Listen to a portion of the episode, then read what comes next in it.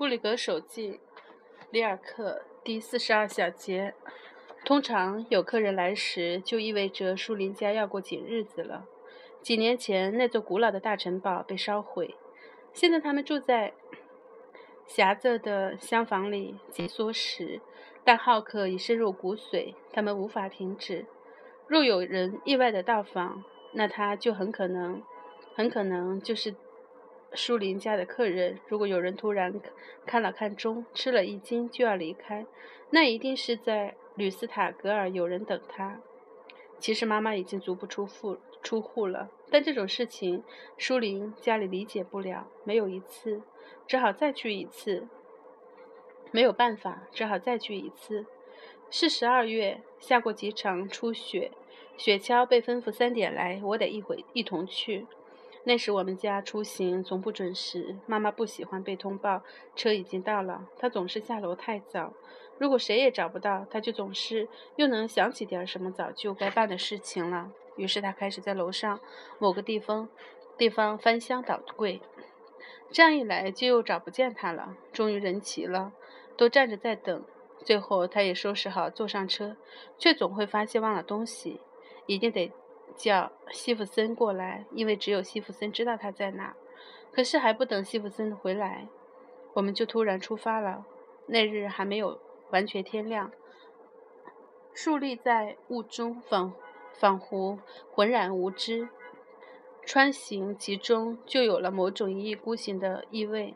这时又开始静静地下起了雪，似乎是在白纸上前行，连最后一点残迹也被抹掉，除了铃声，什么也没有。说不清它到底在哪。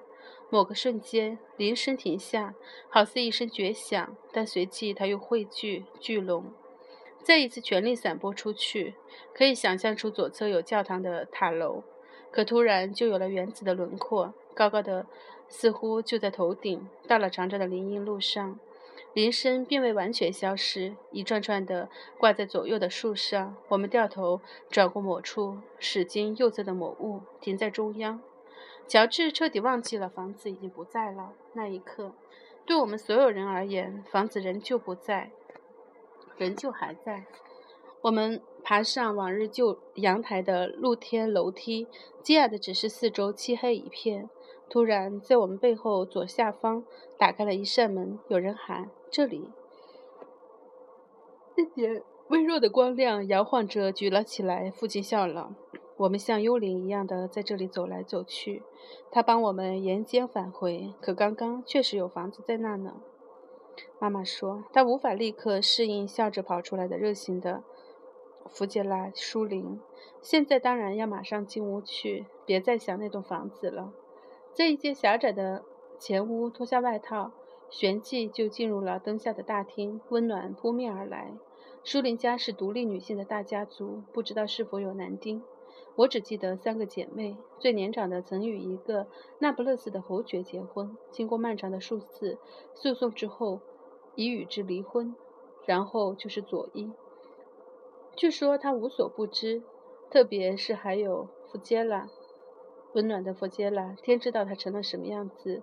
伯爵夫人出生于。纳瑞什金家族，其实她应该是第四个姐妹，某种意义上也会是最小的那个。她什么也不懂，必须不断地被她的孩子们教导。善良的舒林伯爵就像娶了所有人，他走来走去，亲吻眼前的每个人。握手前，他大声笑着，仔细地问候我们。我被送到了女人中间，被他们抚摸。提问，但我已经下定决心，这边一结束，就想法溜出去找找那栋房子。我确信他今天仍然在那。走出去并不太难，我像狗一样从大家的裙子下面爬了出去，该向前屋的门没锁，但外面的大门不想妥协。那里装置重重，情急之下我弄不好那些链子和门栓，可它却突然开了。但发出了很大的声响，我还没跑出去，就被抓住了，拉了回来。别动，这可溜不掉。弗杰拉开玩笑地说。他向我俯下身来。我决定对这个温暖的人守口如瓶。见我不说话，他不加考虑就认为我是因为内急才去了门口。他抓起我的手，就走，半是亲切，半是自负的想把我带到某处去。这亲密的误解让我极度的委屈。我挣脱开，生气的看着他。我要去看那栋房子。我骄傲地说。他不懂。外面楼梯边上的大房子，小笨蛋。他故意这么说，抓住了我说：“那没有房子啦。”我却顾及己见。那我们白天去吧。他让步着提议。现在不能在那边站着。现在不能在那边钻来钻去。那有好多洞，后面紧挨着的是爸爸的鱼塘，还没上洞呢，你会掉进去变成鱼。就这样，他又把我推回到那明亮的客厅里。他们都坐在那里谈话，我一个个的看着他们。房子没了，他们当然只能勉强过下去。我轻蔑的想，如果妈妈和我住在这，房子就会一直在那。其他人都在说话，妈妈看上去却心不在焉，她一定也在想那栋房子。Joy 坐在我的身边，问我问题。他有一张匀称的脸。时不时表现得很通情达理，好像他总能领悟到什么。父亲稍稍又轻地坐着，听大笑的侯爵夫人讲话。树林伯爵站在妈妈和他的妻子之间，说着什么。但我看到，伯爵夫人在剧中打断了他的话：“不，孩子，那是你想象的。”伯爵温柔的、温和地说。他从两位女士上方探出头来，脸上却猛然变得同样不安。伯爵夫人。坚持着他那所谓的想象，他看起来十分紧张，就像人不想受到干扰时的样子。他用那戴着戒指的柔软的手做了一个反驳的小动作。有人嘘了一声，瞬间一片寂静。从老房子里搬出来的庞然大物件从人身后挤出来，挤得太近了。沉重的家传银器闪闪发光，拢成拱状，好像是透过放大镜看到的样子。父亲诧异地四下环顾，妈妈在闻味儿。弗杰拉·舒林在他身后说：“这时我们必须得绝对安静。”他用耳朵闻，说话时他自己站在那，高高的挑着眉毛，聚精会神，只剩下鼻子。大火之后，舒林家在这方面就变得有点古怪。无论何时，只要这间过热的狭窄小屋中出现一种气味，他们就会研究它。每个人都说出自己的看法。Joy 在火炉旁做事。客观而科学。伯爵走来走去，在每个角落，他都停下来等一小会儿，然后说：“不在这儿。”伯爵夫人站起来，不知道该在哪里找。父亲慢慢地转过身，好像那气味就在他的身后。伯爵夫人马上马上猜出那是种难闻的味儿，他掏出手帕挡着。一个一个人看过去，看气味是否扩散到了那里。弗哲拉时不时地喊：“这里，这里！”好像他已经找到了。每个字周围都包绕着诡异的禁禁忌。至于我，我也努力一起去闻。可突然之间，房间里太热，或者是强光离得太近。平生第一次，某种鬼魅般的恐惧向我袭来。我清楚，所有这些明显成成年的人，刚刚还有说有笑，现在却都弯着腰来走来走去，一心在找某个不可见之物。他们承认有种他们看不见的东西，它比他们所有人都更强大。这太可怕了！我的恐惧越来越强烈，似乎他们在找的东西会像疹子那样从我的身体里爆发。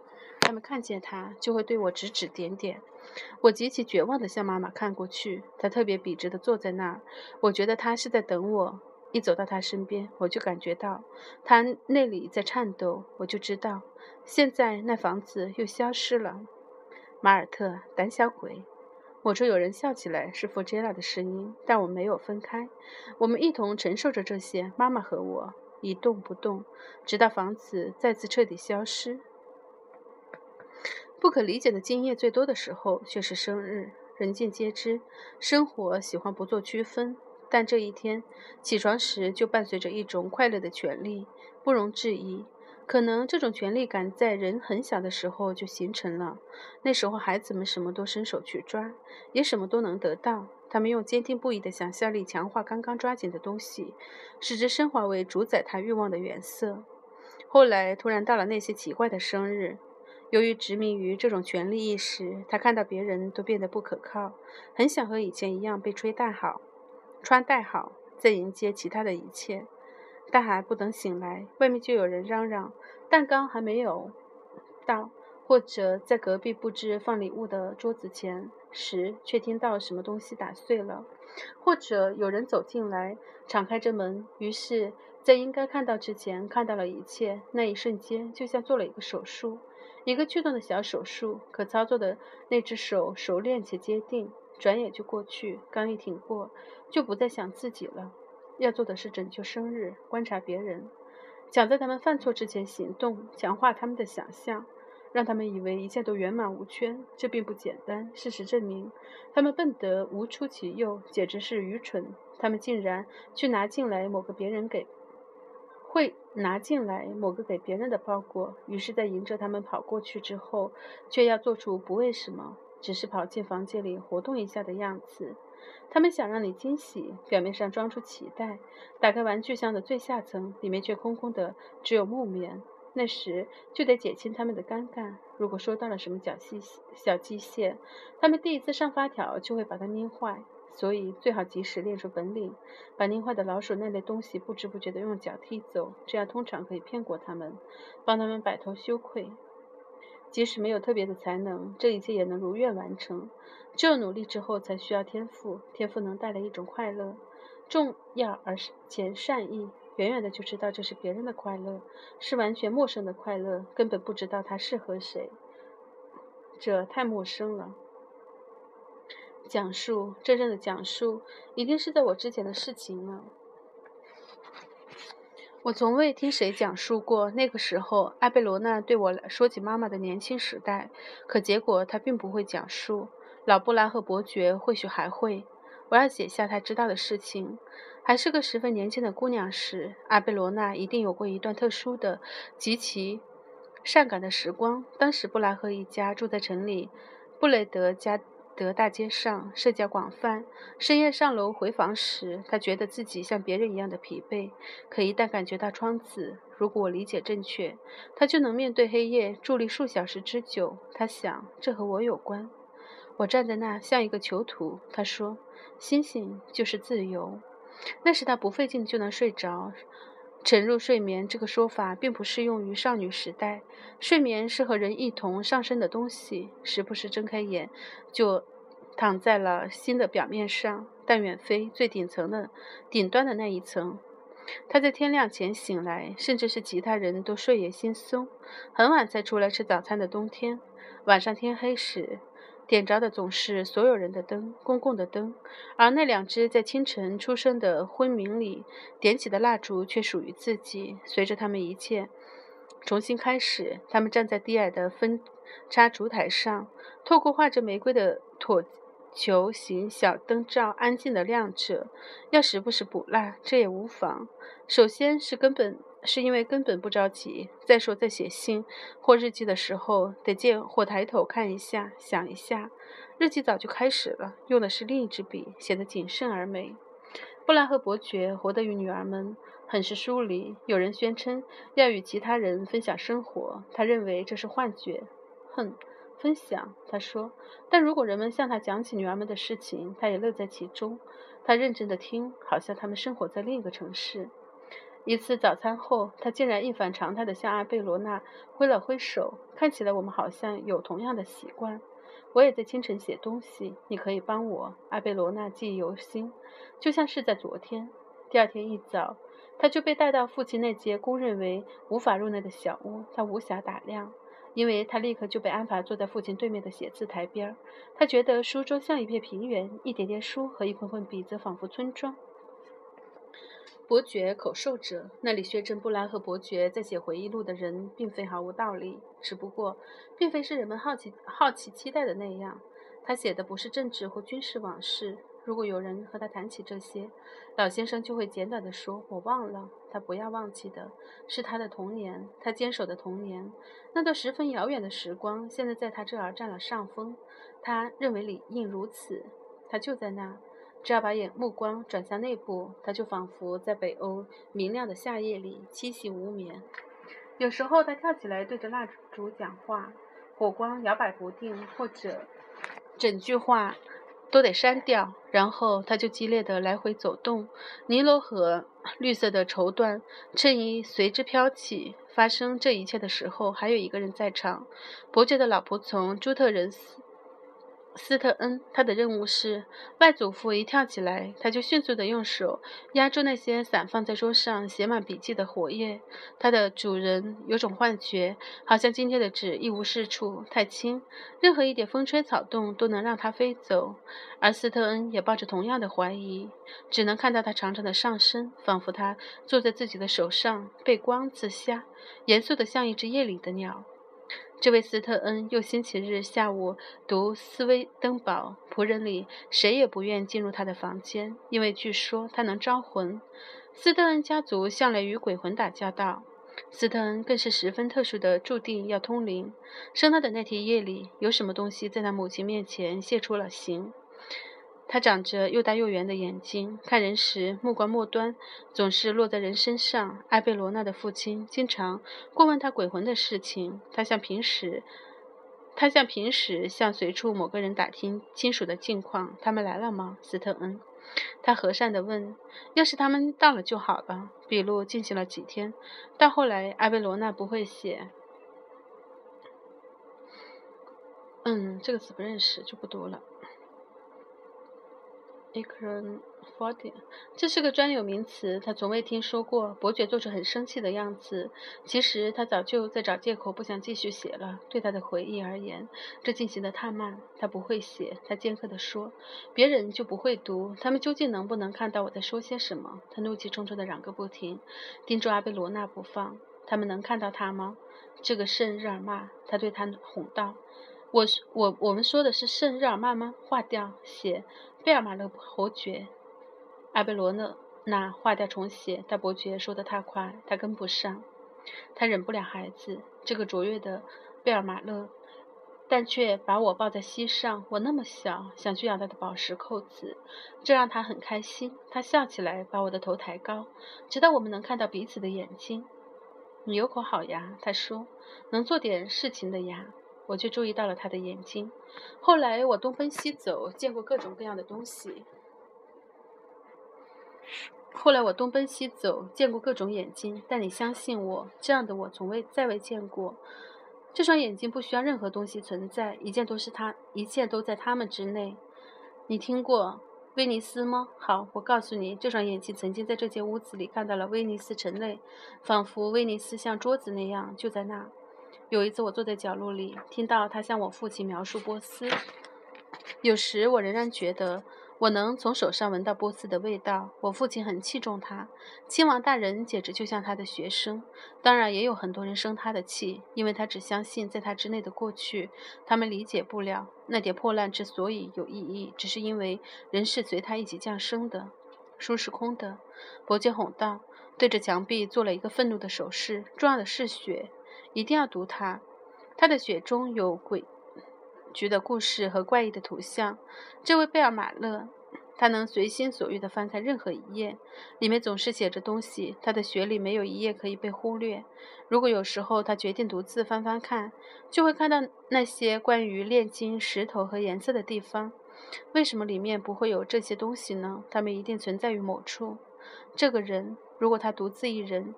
会与他的真理一起活到很老，但与真理独处并非小事。他也不是那么没有品味，不会邀请人们去拜访与真理相伴的他。真理不可言说，在这一点上，他太东方了。再见，女士。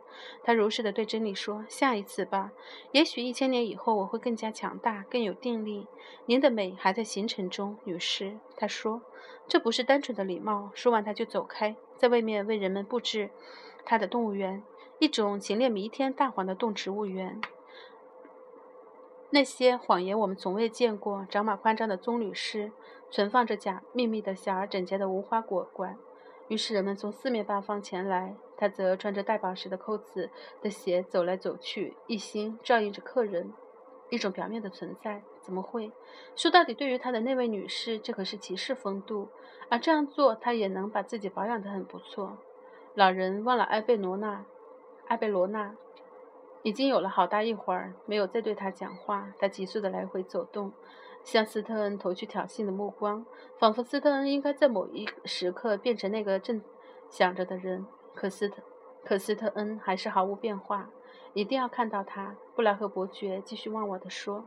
有一段时间他是完全可见的，虽然他在某些城市收到的信没有收件人，上面除了地点什么也没有，但我见过他。她不漂亮。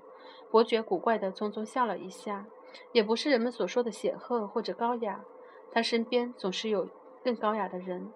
他很他很有钱，但在他身上这只是个偶然，也靠不住。他长得壮，可其他人保养得更好。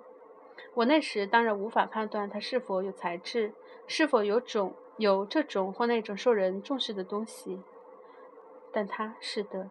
伯爵颤抖着站住，做了一个动作。好像把什么东西放进了未被占用的空间中。这一看，他觉察到阿贝罗娜。你看见他了吗？他厉声地质问阿贝罗娜。他突然抓住一只烛银烛台，明晃晃地照亮他的脸。阿贝罗娜记得，他看见了。接下来的几天，阿贝罗娜被按时叫过去。这个小插曲之后，笔录进行的平静多了。伯爵根据各类文件，把他最早在。贝恩斯托夫伯爵社交圈子里的记忆整合在一起，他的父亲在其中扮演了重要的角色。现在阿贝罗纳已经对他的工作特性了如指掌。如果谁看见这两个，如果谁看见这两个人，会很容易把他们为达到目的而具备的共性当做真正的亲密。有一次，在阿贝罗娜已经想要回去的时候，这位老先生向他走过来，他背着手，好像藏着一个惊喜。明天我们要写，要写一写关于写一写尤利亚·雷文洛夫。他斟酌着字句，他是一个圣人。也许是阿贝罗娜难以置信地看着他。是的，是的，这一切都还在。他用命令的语气坚持说：“什么都有，阿贝尔伯爵小姐。”他拿拿起阿贝罗娜的手，像翻书那样打开它们。他有圣痕，他说，在这儿和这儿。他用冰冷的手指在他的手掌上又快又狠地敲了两下。阿贝罗娜不懂圣痕这个说法，会奇异自现。他想，他真的等不及，想听听这位父亲见过的圣女的诗。可是他再也没有被叫过去。第二天早上，没有，以后也没有。雷维洛夫伯爵夫人倒是经常在你们家里被提起。当我请求他再讲一点的时候，艾贝罗娜简短地结束了谈话。他看起来很累，他还声称大部分事情都忘记了。可是有时候我仍然能感觉到那个地方。他不禁微笑起来，几乎是好奇地看着他空白的双手。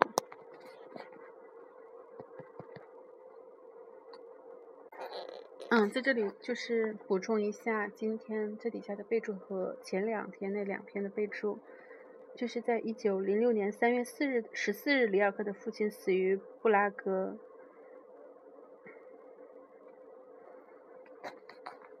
然后在文中有提到，就是嗯，伯爵根据各类文件，把他最早在贝恩斯托夫伯爵社交圈子里的记忆整合在一起。这个贝恩斯托夫伯爵指的是普鲁士的一个外交官，生卒年月是一八六二到一九三九年。然后在这里，就是那个老先生还和阿贝罗娜说，明天我们要写一下尤利亚·雷文洛夫。嗯，指的是雷文诺夫伯爵夫人婚前为西梅尔曼的女伯爵。然后他有圣痕，圣痕是耶稣手上的伤痕，呃，与耶稣的手手上的伤痕在同一个位置的至神圣的标记。然后在文中还有这么一段，就是如果有时候他决定独自翻翻看，就像看那些关于炼金、石头和颜色的地方，指的是圣日耳曼伯爵会炼金，能制造出宝石，改善珍珠的色泽。还有一个就是，我父亲很器重他，亲王大人简直就像他的学生。这里的亲王是指的黑森卡塞尔的卡尔亲王，石勒苏伊格荷尔斯泰因的总督日圣日耳曼伯爵，在他的宫廷中度过了生命中最后的几年。然后，圣日耳曼伯爵是生卒年是一七一零到一七八四，神秘人物，身世不明，是冒险家、发明家。有人说他会耍蛇和符符语术，是炼金术士，是蔷薇十字团中或被驱逐的国王，是西班牙王室卡洛斯二世的私生子，预言了法国大革命。据说死于就是那个我不会读的词。下文下文中的马尔就是贝尔马勒侯爵是他无数花名中的一个，然后在文中也写到了伊曼纽斯威登堡，是生卒年月是一六八八到一七七二。瑞典的科学家、神秘主义者、哲学家和神学家，曾是欧洲最博学的科学家之一。在1745年，成为灵异体验的追随追随者，晚年从事圣经以及灵异现象的研究和写作。在一七四九到一七五六年间，共写了八大册的灵异记录文，书中叙述了他在幻觉中对神灵和天使世界的所见所闻。斯威登布普认为，上帝、自然和人是统一的整体，这对象征主义而言意义非常的重大。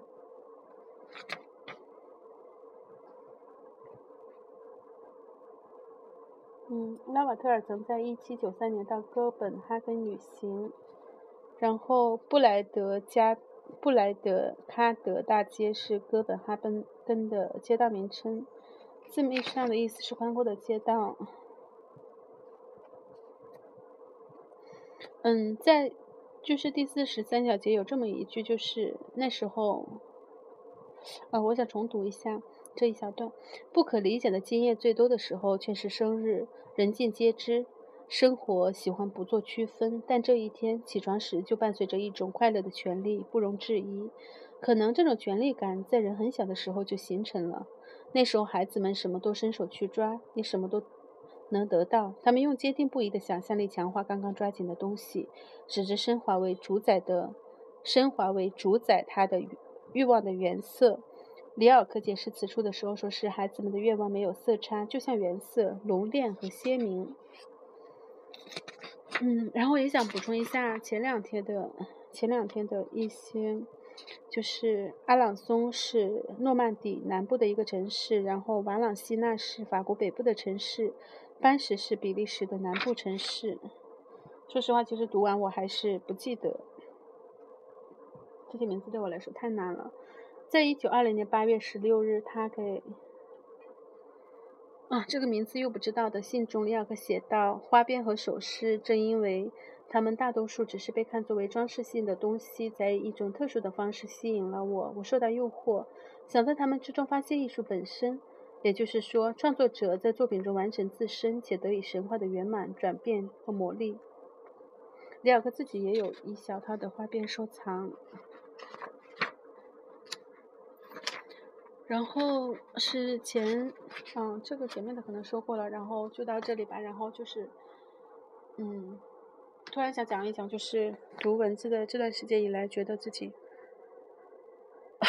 以前就是一个白字先生，读错了很多很多的字，比如我会把前程读为阴沉，然后把局语读为耻辱，然后打字的时候怎么也打不出来，最后去去打的时候，你才会发现，就是你会就那些固有的你会读错的东西，可能在你读文章的时候，你还是会经常读。当然，但是因为我自己是看着文字的，所以我理解它的意思，理解的时候其实是没有偏差的。好吧，希望喜欢的朋友可以转发，然后继续来听。在前面我已经读了一百，应该有一百八十多期了。就是除了里尔克的文字，也有许知远的，然后有龙应台的，有蒙恬的，